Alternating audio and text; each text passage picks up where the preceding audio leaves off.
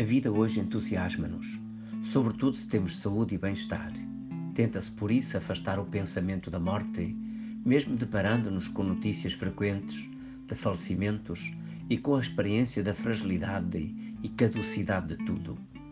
Quando perdemos alguém próximo ou somos confrontados com mortes trágicas e inesperadas, ficamos em choque, tristeza e profundo desgosto. Parece-nos, pelo menos por momentos, que tudo acabou e a vida é muito ingrata. Ninguém devia morrer. A Igreja faz hoje a comemoração dos fiéis defuntos. Lembra os que partiram deste mundo, celebra missas, reza por eles, vai em romagem ao cemitério e colocam-se flores e velas nos túmulos. Assim se faz memória e se entra em comunhão espiritual com os que morreram.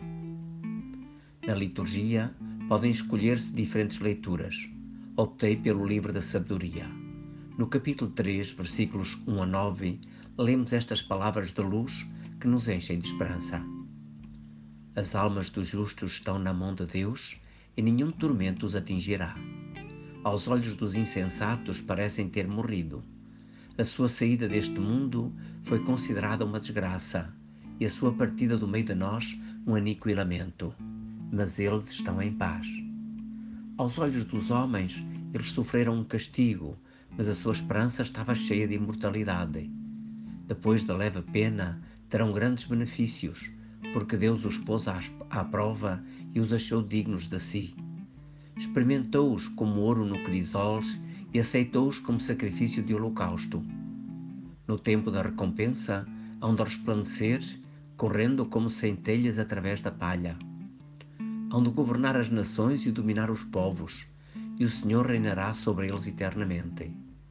Os que nele confiam compreenderão a verdade, e os que lhe são fiéis permanecerão com ele no amor, pois a graça e a fidelidade são para os seus santos e a sua vinda será benéfica para os seus eleitos. Neste texto da Palavra de Deus, afirma-se claramente que a morte não é o fim de tudo, mas uma provação e um holocausto, um sacrifício através do qual a pessoa é entregue a Deus. A vida é eterna, continua depois da morte para crentes e não crentes. Os fiéis são levados para junto de Deus e estão em paz, recebendo dele grandes benefícios, pois os achou dignos de si e os fará participar do seu poder sobre o mundo. Ele os tornará vitoriosos. Esta boa nova sobre o destino dos crentes fiéis é iluminadora para a nossa própria vida no mundo. Dá-nos a esperança e inspira-nos o desejo e o empenho de permanecer com Deus no amor e de caminhar com Ele fielmente ao longo da vida. É esta mesma esperança que anima o salmista quando proclama: Espero vir a contemplar a bondade do Senhor na terra dos vivos. Confia no Senhor, sê forte, tem coragem e confia no Senhor. A fé cristã afirma que não perdemos os que morreram. A sua vida não acabou, apenas se transformou e entrou na sua condição eterna. E eles, junto de Deus, pela comunhão dos santos, continuam unidos a nós espiritualmente, sustêm-nos e ajudam-nos na nossa caminhada, pois ainda nos amam. Escreve Chiara Lubick. Não, não se perdem os nossos irmãos. Eles são de lá, como se tivessem partido de casa para se transferirem para um outro lugar. Eles vivem na pátria celeste e, através de Deus, no qual vivem, podemos continuar a amar-nos reciprocamente, como o Evangelho ensina.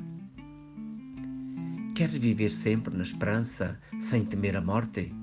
Escuta este testemunho de Chiara Lubick. A morte não me assusta. Eu amei sempre o meu amor, isto é, Jesus, e só Ele me irá julgar.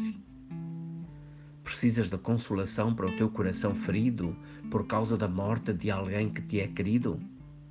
Confia-o a Jesus e confia tu também.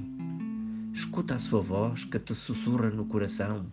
Não temas, eu acolhi-o junto de mim, ele está em paz.